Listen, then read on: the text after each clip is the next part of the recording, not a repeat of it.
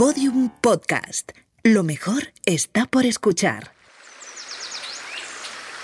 Y que no saben la causa por qué se llamó Letour, sino fue por ser como es una villa y pueblo fresco, deleitable, alegre y de mucha agua, y frescuras de yedras y bedarras y zarzas y otros muchos árboles que no son de fruto.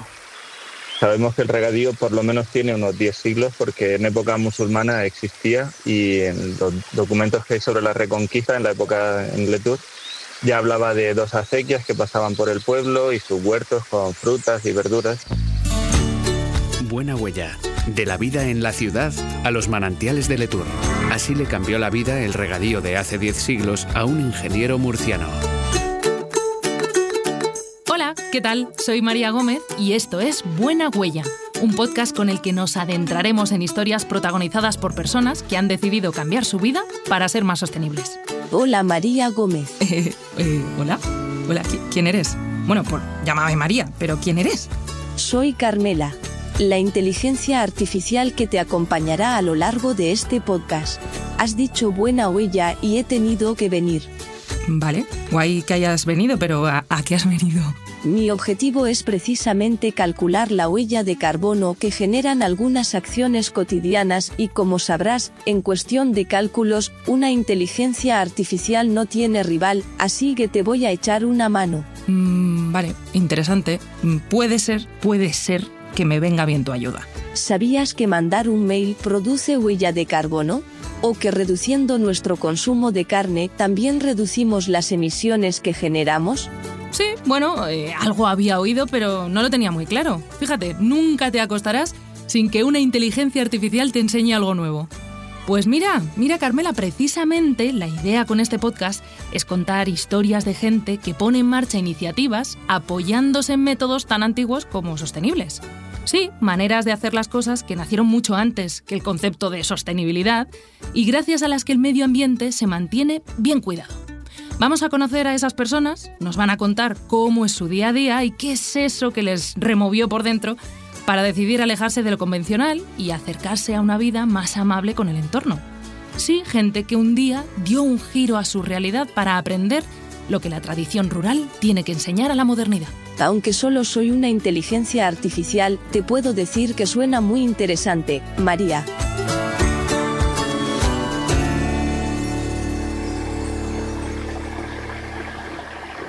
Las relaciones topográficas de Felipe II es un, un cuestionario que Felipe II a- en, el, en 1575 para saber una serie de datos de, de cómo están, en qué situación socioeconómica, cómo se llama el pueblo, eh, su historia, etcétera. Y entonces en Letour, a la primera pregunta, cuando dicen que si saben por qué se llama Letour y si ha tenido algún nombre anteriormente, contestan esto, que es muy significativo de lo que era Letour, ¿no? de, lo, de lo que ha significado el agua en Letour.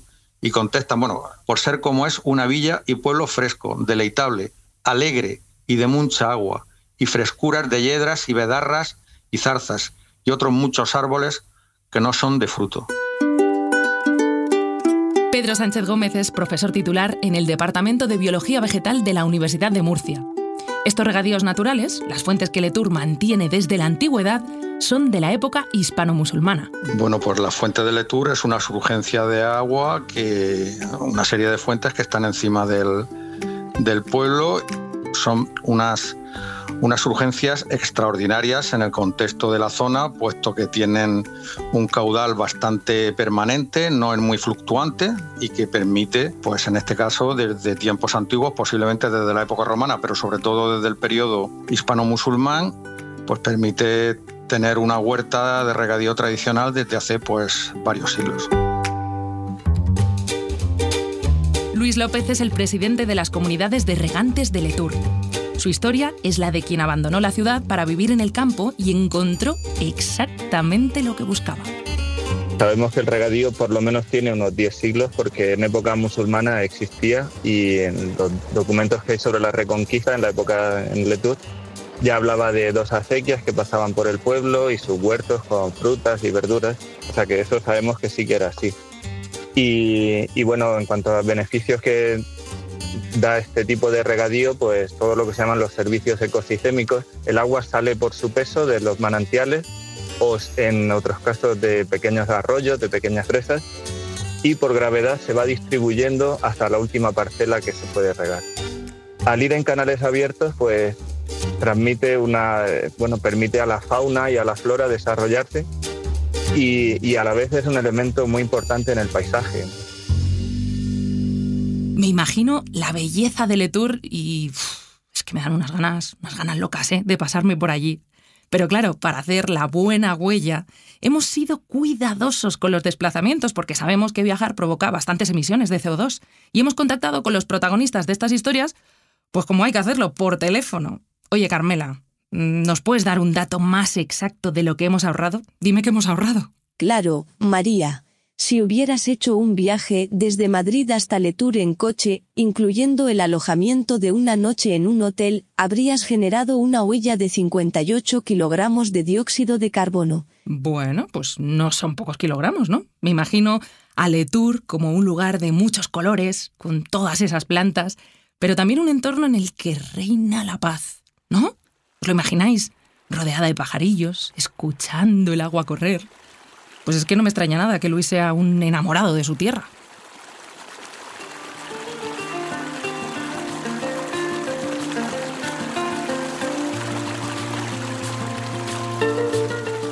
Bueno, el Valle de Letour tiene una forma como de embudo, con lo cual es muy acogedor. Tenemos tres manantiales principales en la parte alta del valle y esos manantiales el agua se distribuye a través de una red de acequias que van abrazando todo el valle y se va repartiendo por todas las parcelas. En el centro de ese embudo estaría sobre un peñasco el casco antiguo, por lo cual la sensación de comunidad pues es total. Es, un valle cerrado donde vamos, se siente uno parte de, esa comunidad y el frescor pues se nota con, con, el agua circulando por las acequias, con todas las huertas que hay. ¿Habéis oído hablar de las islas de calor?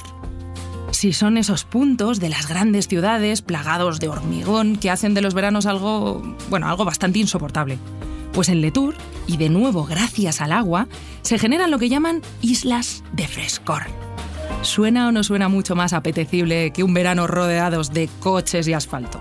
Pues el regadío tradicional lo que produce es una isla de frescor y se nota.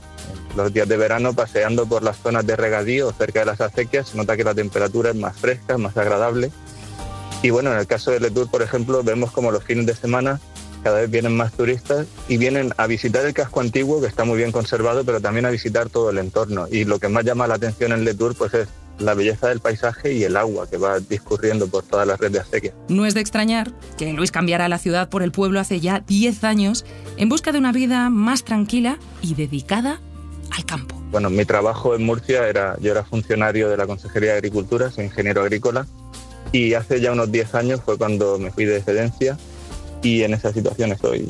Y vamos, estoy encantado de, estas decisiones importantes que se toman en la vida, que a veces uno puede dudar o no. Pues no me he arrepentido ni un segundo, llevo ya 10 años viviendo en el pueblo. Mi madre es de Letour, mis abuelos eran de Letour, yo nací en Letour y, y, desde siempre nosotros, aunque vivíamos en Murcia, pero los fines de semana y las vacaciones era volver al pueblo y siempre en mí ha estado siempre el querer volver al pueblo y bueno, pues, llegó un momento en el que lo vi claro y dije, pues voy a ver cómo funciona allí la vida. Y estoy encantado, vamos. Cuando pensamos en vivir en el campo, es fácil imaginar esa vida idílica, con los manantiales sonando de fondo, leyendo libros, ¿no? A la sombra de un árbol, echando una siesta en una hamaca, merendando frutas de temporada. Un relax absoluto, una calma que no termina nunca y unos ritmos que te recuerdan que la vida en el campo es la vida mejor. Pero claro, si te rodeas de la naturaleza, comes de lo que ella te da y te cobijas en sus rincones, no se te puede olvidar que es ella la que manda. Su casa, sus normas.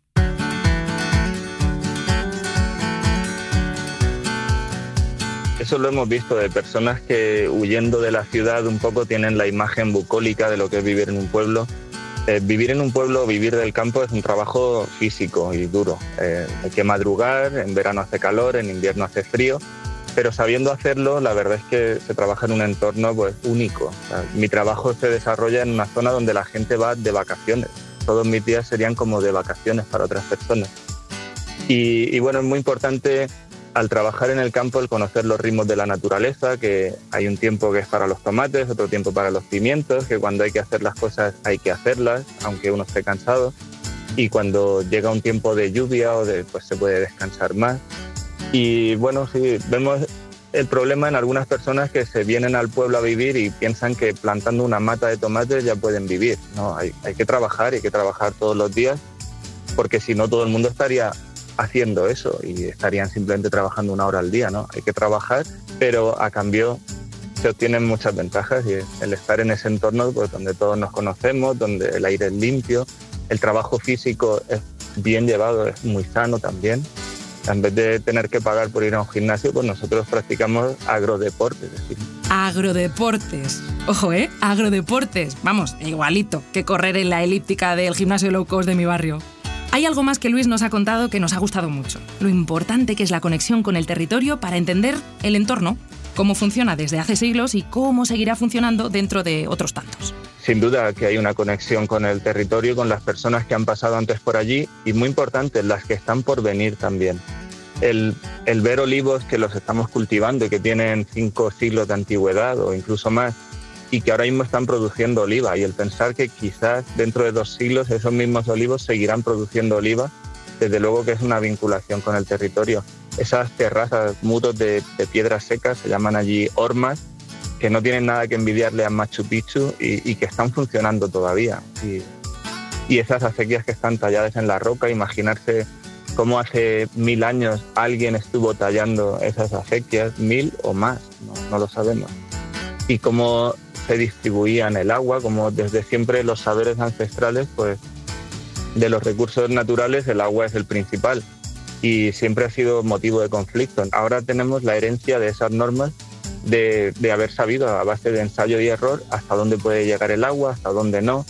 Y bueno, eso en nuestra sociedad lo hemos olvidado un poco y en ese desastre estamos metidos, ¿no? Parece increíble pensar que un pueblo que mantiene sus sistemas de riego naturales desde aproximadamente el siglo VIII o IX sea un ejemplo de sostenibilidad. Pero así es, sí, sin métodos modernos ni grandes inventos tecnológicos, Letour, gracias a sus regadíos, permite que el agua esté donde tiene que estar, cuando tiene que estar. No es, no es cerrarse a otras tecnologías que hay, pero desde luego los regadíos tradicionales tienen mucho que decir y tienen, se puede aprender mucho porque de las tecnologías que estamos utilizando ahora, a ver, a ver cuál va a durar más de 50 o 100 años, ninguna. Sin embargo, estamos viendo sistemas que llevan funcionando sin interrupción, habiendo revoluciones, habiendo sequías, hambrunas, guerras, y llevan funcionando pues, durante 10 siglos por lo menos. Pues algo tienen que decir estos sistemas.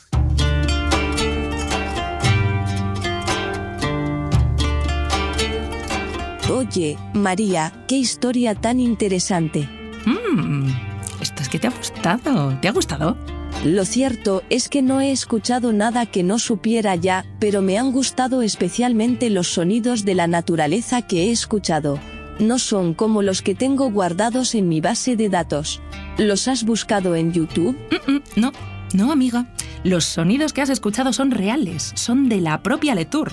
Sus aguas corriendo, sus pajarillos piando, su viento soplando. En ese caso, tengo que informarte de que, al no haber hecho una búsqueda en YouTube, has ahorrado alrededor de un gramo más de CO2.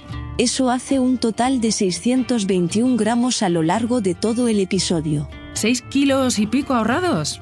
Una maravilla. Está claro que no nos queda otra que seguir caminando con buena huella. Narración María Gómez. Guión Sara Luque. Edición sonora Daniel Gutiérrez. Producción Alicia Fernández. Producción ejecutiva Elia Fernández. Buena Huella es un proyecto de Naturgy.